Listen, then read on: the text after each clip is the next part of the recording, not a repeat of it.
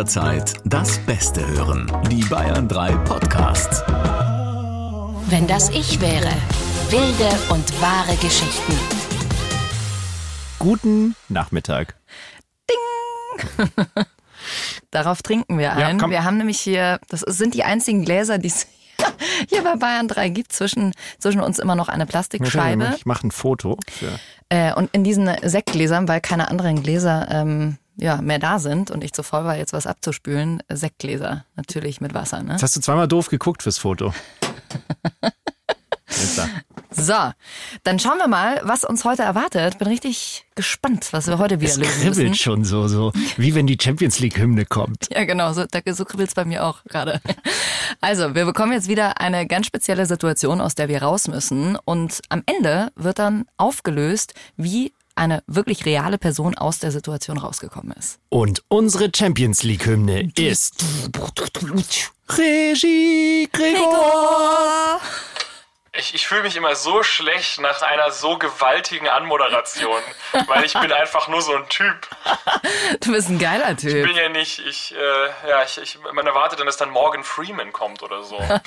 Unsere äh, heutige Story führt uns in die Vergangenheit. Es sind die frühen 80er Jahre. Ihr seid über den Sommer von der Stadt aufs Land gezogen, in die Nähe von Rosenheim, in ein Ferienhaus. Es ist nett hier, ihr habt keine Nachbarn, keinen Verkehr vor der Tür, ihr seid hier ganz alleine mit euren zwei Kindern. Es könnte die perfekte oberbayerische Idylle sein, wäre da nicht dieses Bild an eurem Kühlschrank. Es ist ein Bild von einem euch unbekannten Mann. Ihr habt es aus der Zeitung ausgeschnitten, denn es ist ein Phantombild. Dieser dort abgebildete Mann wird von der Polizei gesucht. Er hat in den letzten Wochen mehrmals Menschen mit einem Messer angegriffen. Und sein letzter Angriff, der war nur wenige Kilometer von eurem Wohnort entfernt. Es ist also ein lauschiger Sommertag, eure Kinder spielen draußen vorm Haus. Da kommt aus der Ferne eine Gestalt auf das Haus zu. Ganz langsam, als wäre er sich selbst nicht sicher, was er hier tut. Und als der Mann nah genug ist, dass ihr ihn durch das Fenster erkennen könnt, da erkennt ihr. Es ist der gleiche, dessen Phantombild an eurem Kühlschrank hängt.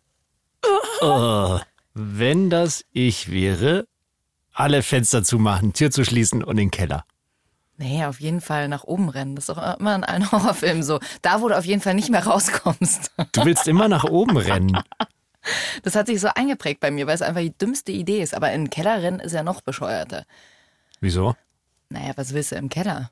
Das Luftschutzkeller natürlich, da, passiert den, nichts. Den Atomschutzbunker, den du dir im Keller gebaut hast. Ich als guter Rosenheimer, weil da wohnen wir, in meinem Ferienhaus, habe natürlich einen Luftschutzbunkerkeller im Keller, einen Panic Room, der perfekt ausgestattet ist, wo es eher auch kuschelig ist und da würde ich mich rein verkrümeln und von dort aus die Polizei rufen. Also, dieser Typ, der ähm, mehrere Menschen mit dem Messer angegriffen hat, steht plötzlich vor deinem Fenster. Ist ja auch immer, das kennst du das, wenn du durchs Guckloch durchguckst, Oh. fände ich das Schlimmste, wenn in dem Moment dir ein Auge entgegenguckt. Kennst du das? Ja, ja. Wo wir gerade bei dem Guckloch sind, auf eine Sache weise ich euch hin. Und zwar hat dieses Haus tatsächlich ein vergittertes Fenster. Also ihr könnt durchs Fenster schauen und euch gleichzeitig einigermaßen sicher fühlen. Definitiv gut genug, um zu erkennen, äh, dass der Mann da steht und äh, so ein bisschen das Haus anstarrt. Okay, und wie weit ist er weg? Das ist eine gute Frage. Sagen wir, er ist jetzt noch nicht so nah dran, aber es spielen ja immer noch eure Kinder so ein bisschen äh, vor der Tür. Ach, du liebe Zeit, die habe ich ganz vergessen, die Kinder. Du bist, du bist so ein Vater, der einfach seine Kinder an der Tankstelle vergisst und einfach weiterfährt Richtung äh, Nordsee. Upsi, wo seid ihr denn Kinder? Okay, also komm Ja, mal, also- dann holen wir natürlich zuerst die Kinder schnell Also als erstes würde ich auch schnell ähm, Hansi, Rosi, kommt's mal rein. So? Warte mal Sind wir uns sicher, dass Sebi die Kinder reinholen würde oder dass er nicht einfach die Tür zumacht und sagt, hey Kinder, äh, kümmert euch mal äh, um, um den komischen Mann da. Sag mal, was habe ich denn jetzt schon für einen Ruf? Das ist ja furchtbar. Äh, warte mal, ganz, jetzt war ganz, ganz viel. Hansi und Rosi. Sch- Schaki, ist das so ein, so ein Klischee, das du hast, so Oberbayern, Rosenheim, da, da horsten die Kinder Hansi und Rosi? Oder? Nee, es Woher ist einfach, äh, wir können sie auch, Chantal äh, und Jacqueline können wir sie auch gerne nennen. Nee, ich finde Hansi und Rosi finde ich super. Okay, also Hansi und Rosi ähm, rufen wir rein in der Hoffnung, dass sie so schnell laufen können, dass wir vorher die Tür noch zumachen können. Und dann würde ich die Polizei rufen. Oder? Okay, pass auf. Also wir müssen die Situation ja genau durchspielen, wie sie ist. Der Mann kommt auf uns zu, wir checken das sofort und kriegen Panik, reißen die Tür auf. Er geht, glaube ich, ja langsam auf unser Haus zu. Wir rufen die Kinder rein. In dem Moment merkt er ja schon, dass wir auf ihn aufmerksam geworden sind. So, kommen jetzt die Kinder entspannt rein? Nee, die laufen. Die rennen. Es Und gibt Schokoeis hier, Kinder, schnell. Also so eine kleine Notlüge, wie man die Kids lockt. Ja. Okay, dann kommen die Kinder reingerannt und sie schaffen es. Und wir ziehen die Tür zu und der Mann läuft, geht weiter auf unser Haus zu. Und dann rufen wir die Polizei. Andere Variante, was ich ja mal in einem Selbstverteidigungskurs äh, gehört habe, wenn dich jemand verfolgt, ja, also du das Gefühl hast, oh Gott, da läuft jetzt jemand hinter dir her, ähm, der dir was antun will, dann musst du etwas machen, was total unvorhersehbar ist. Also genau das Gegenteil. Also auf ihn zugehen. Wenn jetzt hinter mir jemand geht und der hat wahrscheinlich diesen Jagdinstinkt und will mir hinterher, muss ich mich umdrehen und ihm entgegengehen, weil er damit 0,0 rechnet und dann so perplex ist, dass er dann weitergeht und nichts macht.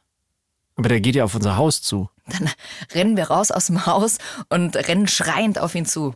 Ich bin ja auch immer jemand, der ans Gute glaubt. Also ich würde erstmal, vielleicht würde ich erstmal raus und hallo, wer sind Sie denn? Wollen Sie einen Kaffee haben? Genau. Kommen Sie auch rein in mein Haus. Genau. Warum nicht? Die Frage ist, wie hoch ist die Belohnung, wenn wir ihn finden? Dann sollten wir ihn vielleicht doch Ja. einladen. Good point, Jacqueline Bell. Also manchmal überraschst du mich mit deiner Smartness. ja, Kinder sind zwar tot danach, aber Nee, nee, die sind ja drin. Also auf dem Phantombild hängt ja vielleicht unten so ein, also, wie bei der Bundespolizei, wenn du am Flughafen ankommst. Und dann steht schon immer drunter Belohnung für Hinweise, sachdien sachdienliche Hinweise, das ist mal der Zusatz, ja. äh, gibt dann 5000 Euro. Oder gibt's in dem Fall, also für so einen Messerstecher aus Rosenheim gibt's vielleicht ein bisschen mehr. oder weniger? Wir sind ja auch in den 80ern. Ah, da gibt's es noch gibt, D-Mark. Äh, Ich vergesse auch immer darauf zu achten, in welcher Zeit wir sind. Da gibt's natürlich dann auch keine, vielleicht haben wir noch gar kein Telefon in so einem Wollte ich auch gerade Ferienhaus. sagen. Telefon ist schon da. Okay. Aber Festnetz halt, ne? Kannst du nicht mal Nein, das- hier Mit so einer Wählscheibe noch. Oh, Zum Drehen. das habe ich bei meiner Großtante geliebt. Da saß ich immer nur vorm Telefon und habe einfach immer irgendwie gedreht, wo, wo so deinen Finger da so reinpulen kannst und dann diese Drehscheibe rüberziehst. Super cool. Anderes Thema. Ja. Die, Okay. Kids, die Kids sind im Haus, der, das Phantom, der Phantomverbrecher kommt. Wir schauen, welche Belohnung wir kriegen. Da steht drauf, wir kriegen 2500 Mark. So, und wir wollen ja eh gerade einen Carport bauen. Wir können die gut gebrauchen, die 2500 Mark.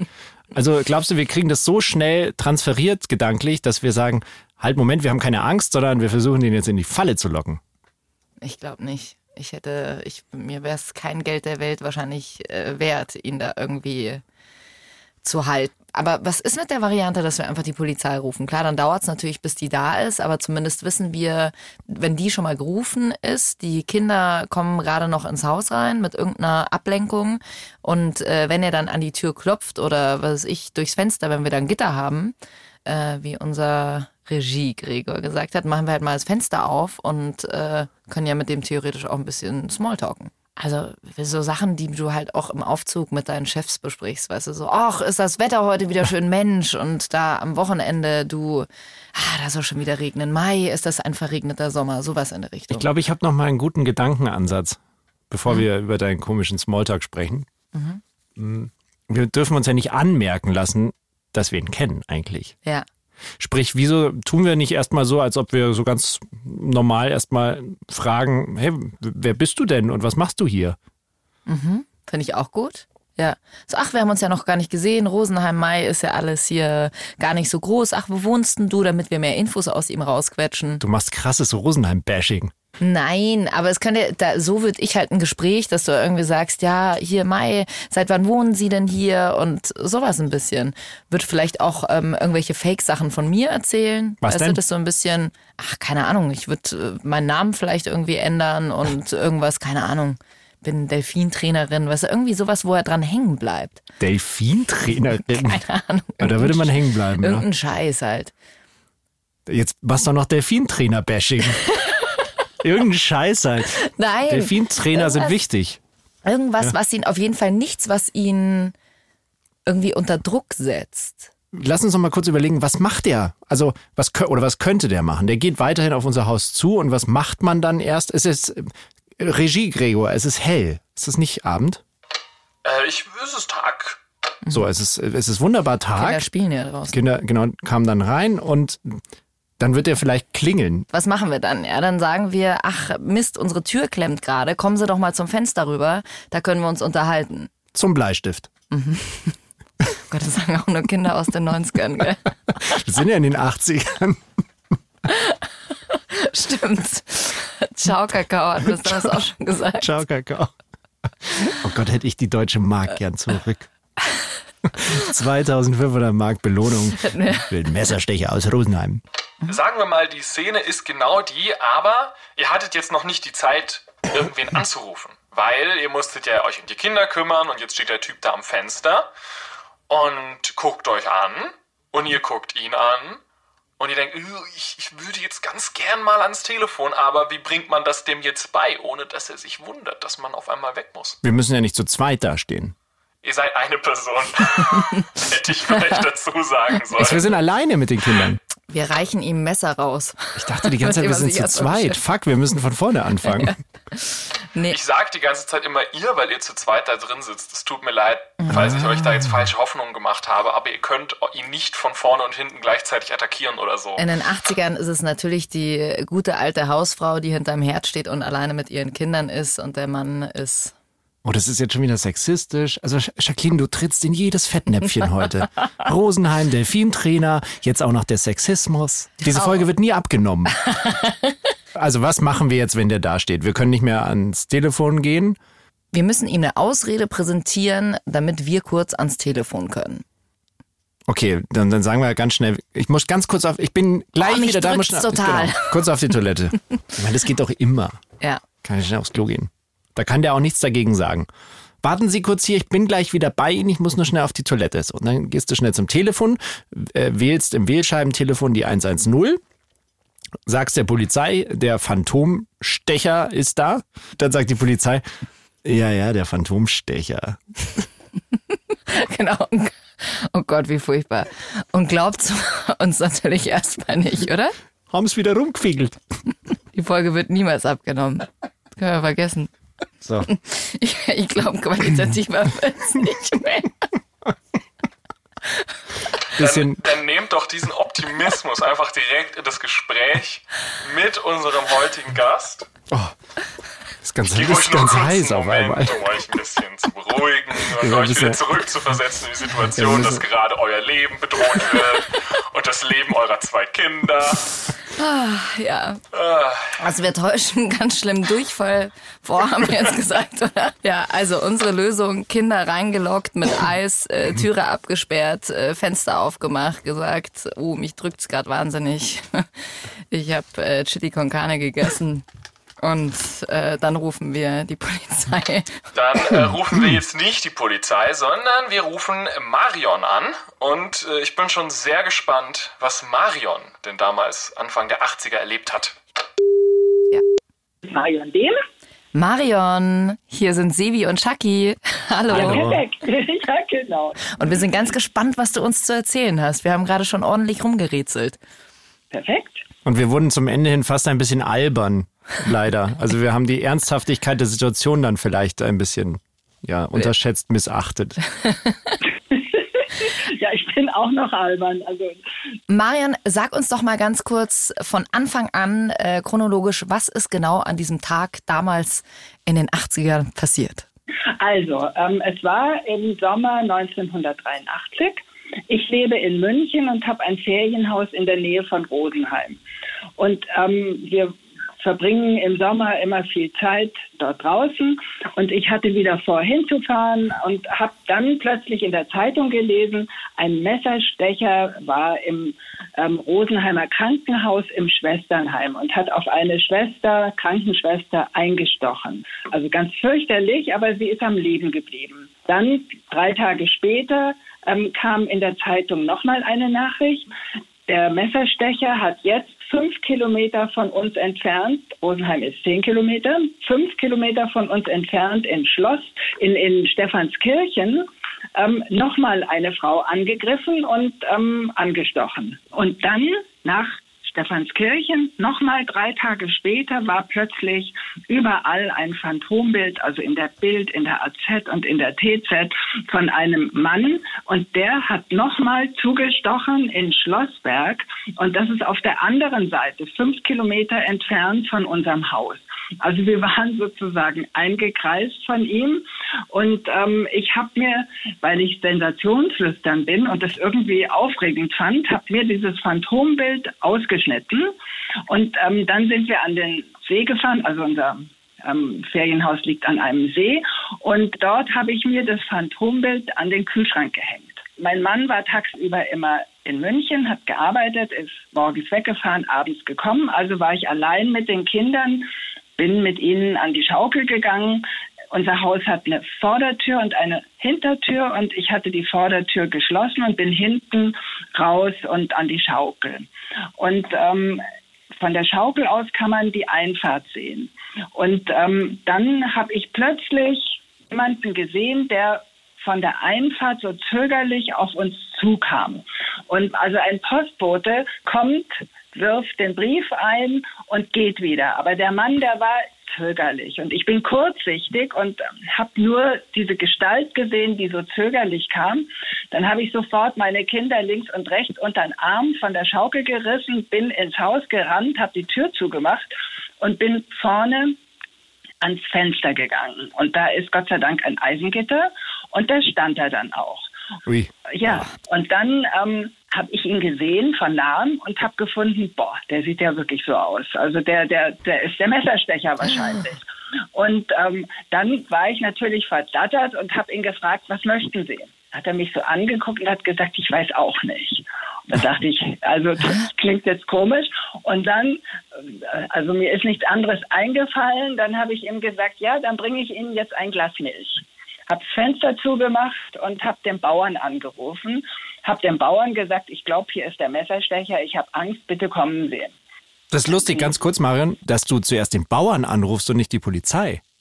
Naja, ich war mir nicht so sicher irgendwie, also man ist ja im, rückblickend, äh, also man will ja keine Panik machen. Nicht? Also ich war mir nicht wirklich sicher, aber ich dachte, das ist er wahrscheinlich. Aber der Bauer war mir eine vertraute Person und ähm, so, ich, ich habe einfach nicht geschaltet und dachte, jetzt rufe ich erstmal den Bauern an. Man macht ja immer ähm, unüberlegte Dinge. Und zwar ähm, bin ich dann rausgegangen zum Bauern und habe gesagt, ähm, äh, hast du den gesehen oder ist da einer? Dann hat er gemeint, ach ja, da kam so einer aus den Büschen und ich habe ihn gefragt, wie, da wird doch so einer gesucht.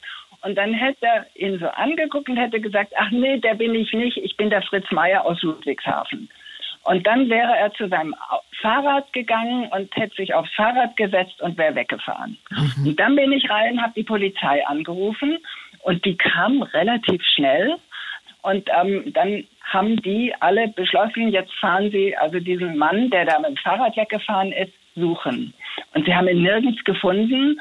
Auf alle Fälle, ähm, der hat seine Messerserie nicht fortgesetzt. Krass. Wie haben denn deine Kinder reagiert? Oder was hast du denen ja, die gesagt? Die waren drei und vier, die habe ich im ersten Stock ins Zimmer gesperrt. Verrätst du ja. uns, wie deine beiden Kinder heißen? Die heißen Philippa und Konstantin. So, so nämlich Jacqueline, weil die Schacki hat nämlich vorhin gesagt, die heißen Rosi und Hansi, weil wir hab sind ja in Rosenheim. Habe ich jetzt einfach mal so in den Raum geworfen, meine Güte. genau. Und wie lange hat dich das danach noch beschäftigt?